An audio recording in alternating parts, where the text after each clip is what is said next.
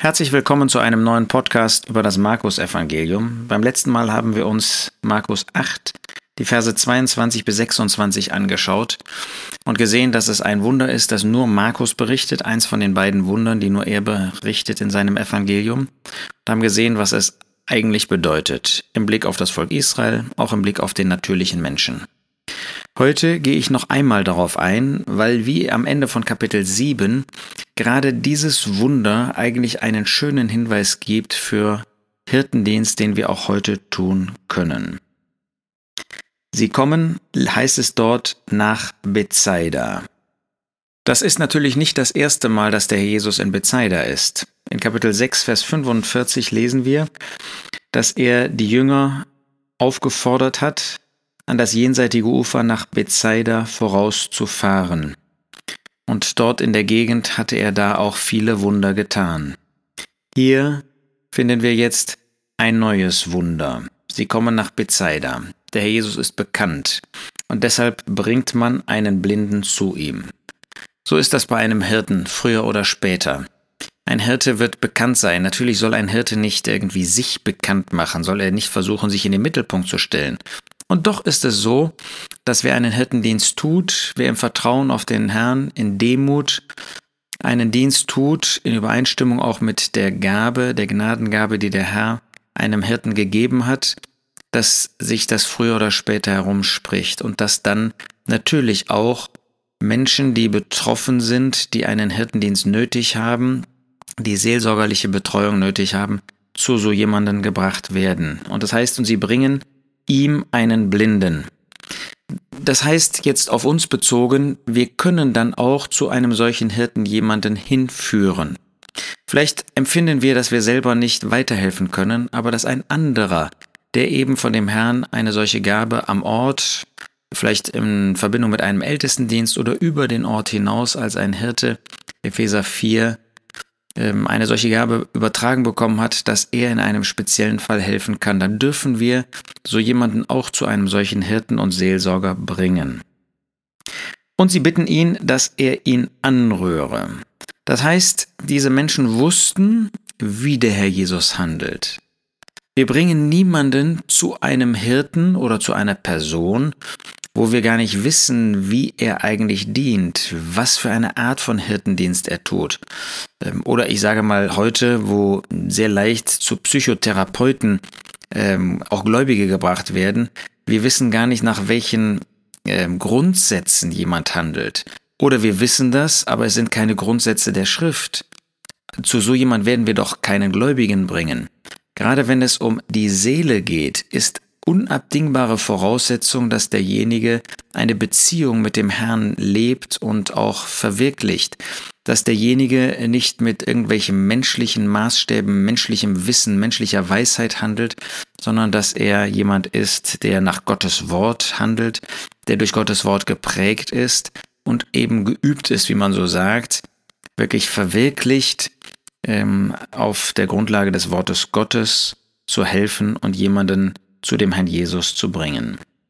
Und was tut dann der Herr Jesus? Erstens, er fasst den Blinden bei der Hand.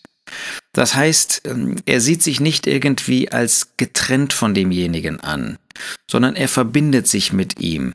Er hilft demjenigen. Das ist so eine erste Geste.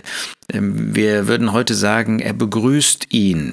Ja, in äh, besonderen Zeiten kann man äh, vielleicht diese Begrüßung nicht äh, so machen wie wir das früher gewohnt sind, aber derjenige muss sich willkommen fühlen. Da muss eine Atmosphäre entstehen und entstanden sein, dass er sich zu Hause fühlt. Zweitens, und führt ihn aus dem Dorf heraus. Einen Hirtendienst haben wir schon in Verbindung mit Kapitel 7 gesehen, kann man nicht in der Öffentlichkeit tun. Nein, das geschieht im Privaten, das geschieht in dem Verborgenen. Nicht, dass wir uns verstecken müssten oder dergleichen, aber ähm, ein Hirtendienst kann letztendlich in dieser Weise, wenn es um persönliche Bedürfnisse, persönliche Nöte geht, nur in einer persönlichen Beziehung, auch in der Stille, in der Ruhe ausgeführt werden. Drittens, und er tat Speichel in seine Augen. Das heißt, man muss das eigentliche Problem identifizieren. Das war bei ihm das Auge oder die Augen. Ähm, das ist in dem heutigen Hirtendienst, im seelsorgerlichen Dienst so einfach manchmal gar nicht herauszufinden, was das eigentliche Problem ist. Aber darum muss man sich kümmern. Und da muss man auch ansetzen. Es hilft nicht, bei Symptomen herumzuarbeiten, wir haben beim letzten Mal gesehen in Kapitel 7, dass es natürlich auch Symptome gibt, die auch behandelt werden müssen, die vielleicht Folgen sind von dem eigentlichen Problem. Aber wir müssen an das Problem herangehen. Das ist die entscheidende Arbeit eines Hirten, dass er das Problem erkennt, selbst wenn es nicht auf der Oberfläche zu sehen ist. Und dort dann mit dem Speichel, das heißt mit dem Mittel, das Gott uns anvertraut hat, in seiner Kraft, in seiner Weisheit, auf der Grundlage des Wortes Gottes zu helfen. Er legte ihm die Hände auf, das heißt, er machte sich eins mit demjenigen. Es reicht nicht, eine gute Atmosphäre, eine Willkommensatmosphäre zu bieten, sondern es ist auch nötig, dass wir uns eins machen in diesem Hirtendienst mit denjenigen, denen wir helfen wollen. Der Hirte steht nicht über denen, die Bedürfnisse haben, sondern er macht sich eins mit ihnen, er stellt sich auf ihre Stufe und fragte ihn, ob er etwas sehe. Und das ist gerade in dem Hirtendienst wichtig. Es geht nicht darum, dass ich irgendwas tue als Hirte oder dass der Hirte irgendwas etwas tut, sondern es geht darum, ähm, dass derjenige, der betroffen ist, erkennt, was hat sich etwas geändert? Wenn ja, was hat sich geändert? Ähm, und hier sehen wir ja, ähm, dass er dann aufblickend sprach, ich erblicke die Menschen, denn ich sehe sie wie umhergehende Bäume. Also offensichtlich ist da noch keine vollständige Wiederherstellung. Das, was bei dem Herrn Jesus die Ausnahme war, ist in unserem Dienst oft der Normalfall. Ein Hirte wird oft erleben, dass ähm, eine Veränderung an, eintritt, aber dass diese ähm, Veränderung nicht auf einen Schritt vollständig ist, sondern dass diese Veränderung eine gewisse Zeit braucht und dafür muss man auch Geduld haben. Natürlich hier und bei anderen Stellen sehen wir, dass das nicht über Jahre gegangen ist. Da hängt es natürlich dann auch von dem Betroffenen ab, ob er bereit ist, Veränderungen anzunehmen. Aber wenn er das ist, dann ähm, wird das nicht ähm, über Jahre dauern, aber es wird vielleicht in mehreren Schritten sein. Und hier war das so, dass er die Menschen wie große Bäume gesehen hat, dass er noch nicht die richtigen Maßstäbe, die Realitäten richtig gesehen hat. Ja, die, die Beziehungen waren irgendwie nicht exakt.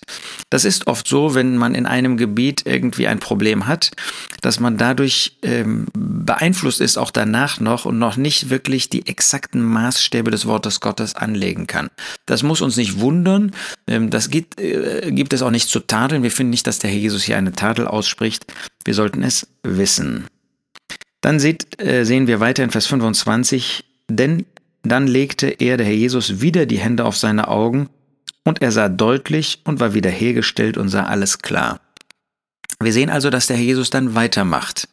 Ähm, und das sollen wir auch. Wir sollen nicht verzweifeln dann, wenn wir merken, dass nicht mit einem Schritt alles getan ist, sondern wir sollen Geduld haben, sollen wieder an das Problem, es geht wieder um die Augen, es geht wieder um die eigentliche Ursache und da kann man dann noch einmal ansetzen, ein zweites Mal, ein drittes Mal und dann diese Veränderung herbeiführen. Wobei, nochmal, in dem Hirtendienst geht es immer darum, dass derjenige, der betroffen ist, auch diese Veränderung zulassen will, dass er einen Herzensentschluss fassen muss, ähm, wenn es Veränderung geben soll, weil das nicht irgendwie ein Hokuspokus ist oder da ist nicht ein Hirte, der irgendetwas verändert, sondern er gibt Hilfestellung damit bei den Betroffenen sich die Dinge ändern. Und dann heißt es siebtens, er schickte ihn in sein Haus und sprach, geh nicht in das Dorf. Ein Hirte möchte nicht, dass über ihn gesprochen wird, dass nicht seine Arbeit irgendwie gelobt wird. Zweitens, er weiß, dass ein solcher Betroffener erstmal im verborgenen kleinen Kreis in seinem Haus die Veränderung auch verwirklichen muss. Äh, man hat das immer wieder erlebt, dass ähm, Menschen, die zum Glauben gekommen sind, vielleicht Gläubige, die ein Problem gelöst haben, dann sofort in die Öffentlichkeit gegangen sind und vielleicht selber äh, meinten dann anderen weiterhelfen zu können. Und sehr oft sind sie geistlich noch nicht reif dafür. Das ist gut, erstmal in dem persönlichen Umfeld das auszuleben, bevor man dann in die Stadt geht und mit anderen auch darüber einen Austausch hat. So sehen wir hier, dass uns gewisse Grundsätze gezeigt werden, die im Hirtendienst gelten und die uns helfen, sowohl solchen, die den Hirtendienst ausführen, als solche, als auch solchen, die einen Hirtendienst erleben an sich selbst, ähm, wie das geht, wie der Herr das tut, wie die Veränderung äh, vonstatten geht, dass sie manchmal auch länger dauert und was dann auch die Folge ist und wo man dann auch weiter mit diesen Veränderungen lebt, bevor man das irgendwie öffentlich macht oder in die Öffentlichkeit geht. Der Jesus ist in jeder Hinsicht als der vollkommene Diener unser Vorbild. Natürlich müssen wir immer ausnehmen, die sühnenden Leiden, wo er immer allein bleiben wird. Aber wenn wir auf ihn sehen, wie er gehandelt hat, wo er gehandelt hat, wann er gehandelt hat, dann werden wir wirklich lernen und können auch selber ihm nachfolgen.